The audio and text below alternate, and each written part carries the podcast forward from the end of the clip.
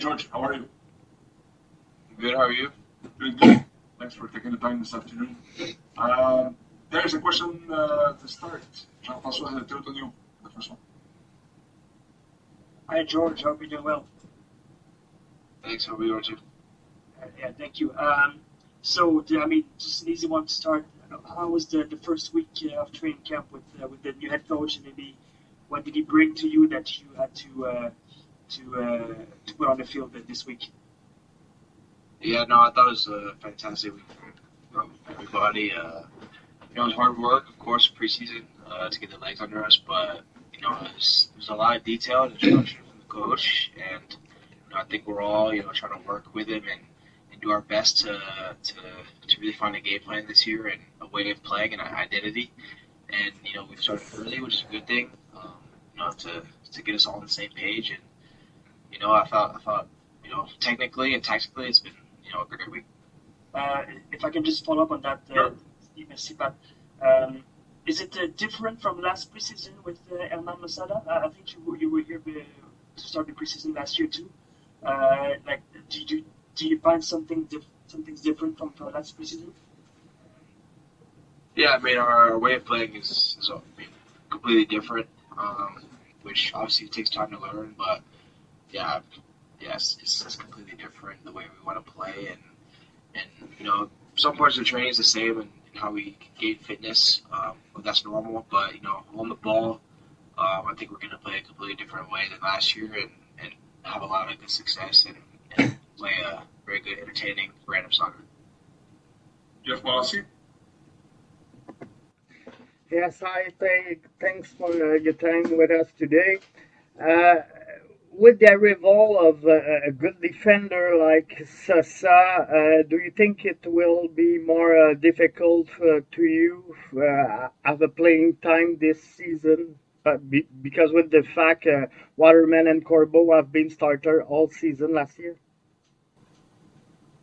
I think everybody, especially with the new coach and way of playing, everybody, um, you know, for the most part, has a clean slate, and you know, we're working with, with you know, like I said, new tactics and a new way of playing. So when it comes to in the season and games, it's you know whoever the coach whoever the coach picks and feels you know best perform the the tactics he wants and and the results he wants. But you know, I'm worried about uh, you know doing the best I can getting better every day, and, and with that, playing time comes, and that's the same with it, most most people. Dick. Yes, thanks for taking the time this afternoon. It's a bit of the same lines in Jeff's question here, but uh, have you talked with uh, uh, Laurent Courtois about your playing time or you, the, the the role he has in uh, in mind for you?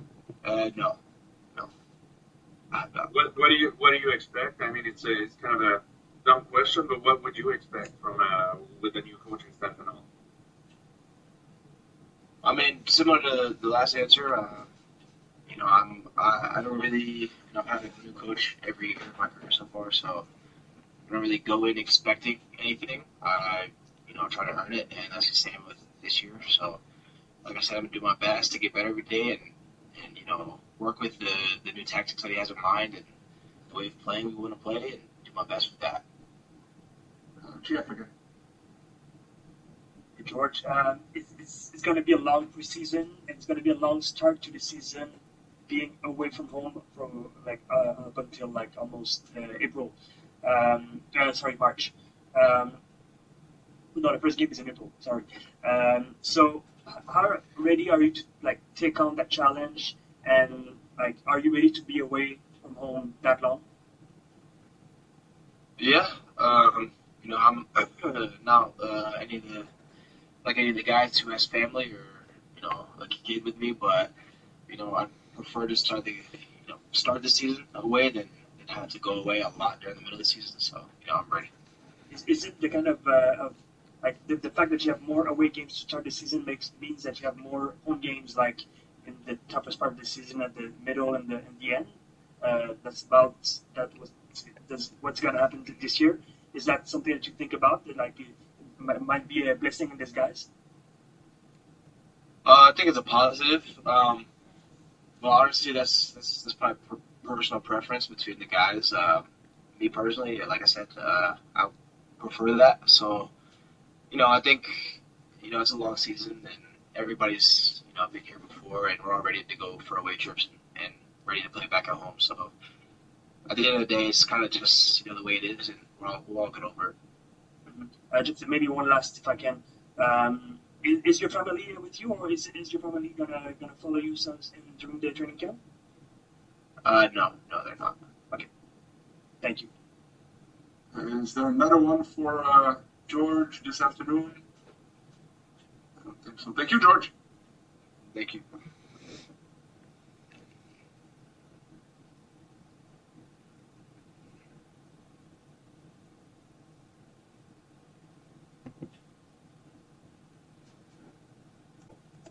Jeff, merci pour la main levée.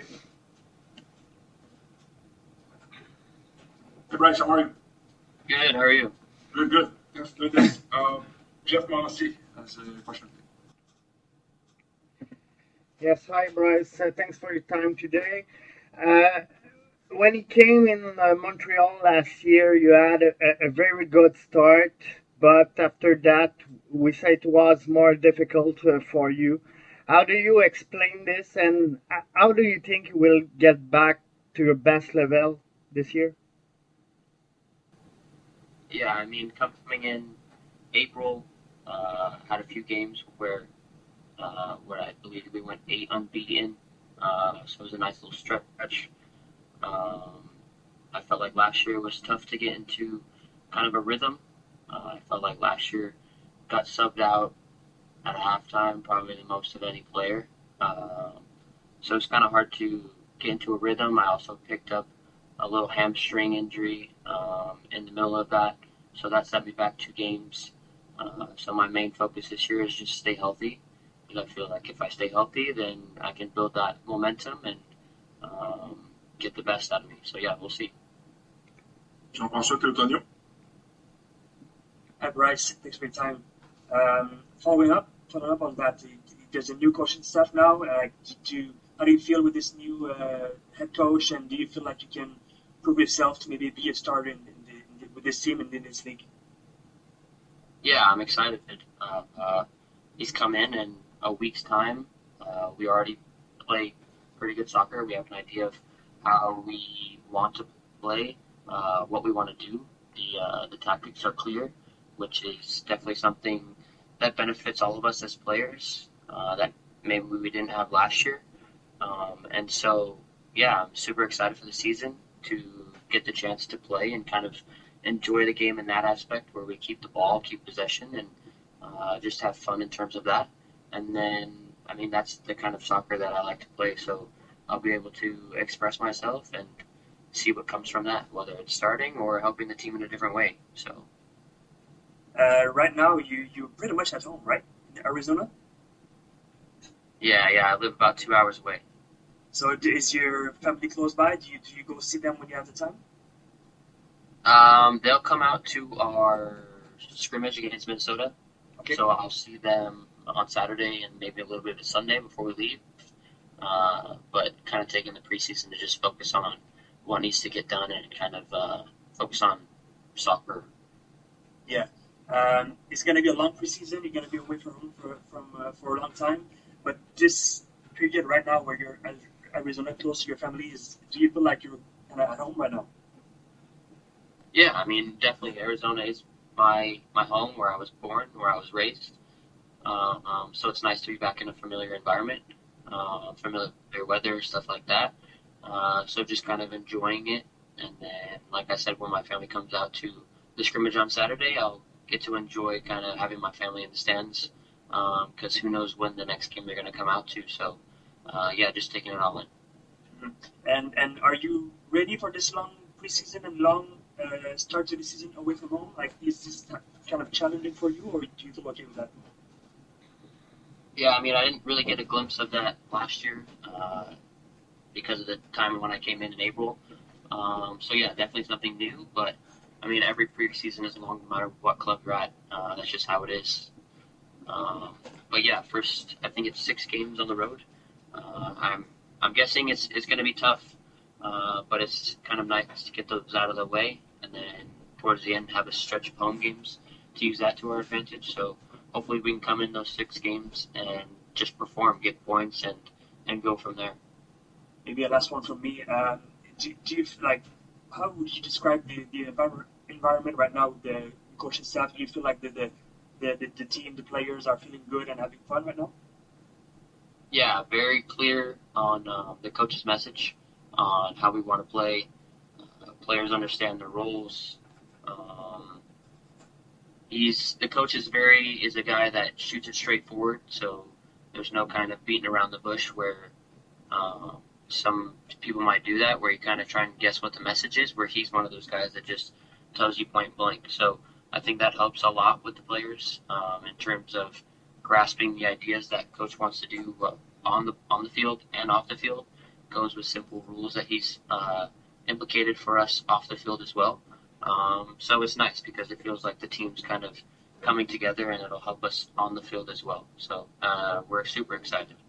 Uh, maybe maybe if I can follow up on two things you, you just said. Uh, uh, maybe what would be one of the of the of the, of the field rules that he, that he that he told you, if, if you can share that, just for an example. Yeah, I mean, so he's he's one of those guys that's very uh, tidy in particular. So um, it could be as simple as leaving the locker room and picking up everyone's trash and making sure everything's organized, or when we bring our runners on the field, not just throw them everywhere, but line them up. Um, just simple stuff like that. And uh, you, you said that uh, it was very straightforward with you and, and with you and the players. Is that something that you feel is different from last year? Yeah, I mean, every coach is different. Um, everyone has their positives, everyone has their negatives. I feel like that's something that we didn't get last year is kind of a straight answer, and so coaches come in and he's given us that straight answer. So there's no excuses for players to say um, if they don't get the message or they don't understand because he's come in and, and told us what he wants and how he wants to play. So um, it's good for us. Thank you, Bryce. Thank you for your time. Another one uh, this afternoon. Yes, Frederic. Thank you. I, I think, sorry, Bryce. I think Pat got my camera. I don't know. I don't know why. but uh, There you go. all right. Um, I was just wondering, you were talking about the straightforward answers as, as uh, Laurent Courtois been straightforward with the kind of usage he, he, he intends to do with you, uh, at least for the start of the season.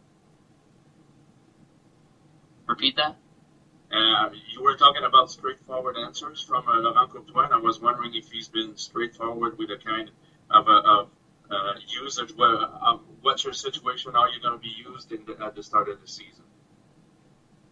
Yeah, I mean we're a weekend, so uh, everyone is kind of starting on a blank page. You have a coach who just comes in, so nobody's kind of got their starting spot locked. So it's a time where you need to prove yourself that you should be in the starting lineup. Um, that's my mentality. That's everyone's mentality. So come into preseason, first game of the season, I will see who, who's been playing the best, who's been performing the best, who fits his style, who uh, uh, plays the role that he wants everyone to play. So um, in the end, I can only control what I can control, and that's how I play. And then coach makes the decision. So uh, my goal would probably just be make it tough on him to keep me out of the lineup. So we'll see. All right, thank you. Good. All right. Thank you, Bryce. Have a good afternoon. Sweet. Thank you again. Thank you. Merci tout le monde. On se reparle pour. euh,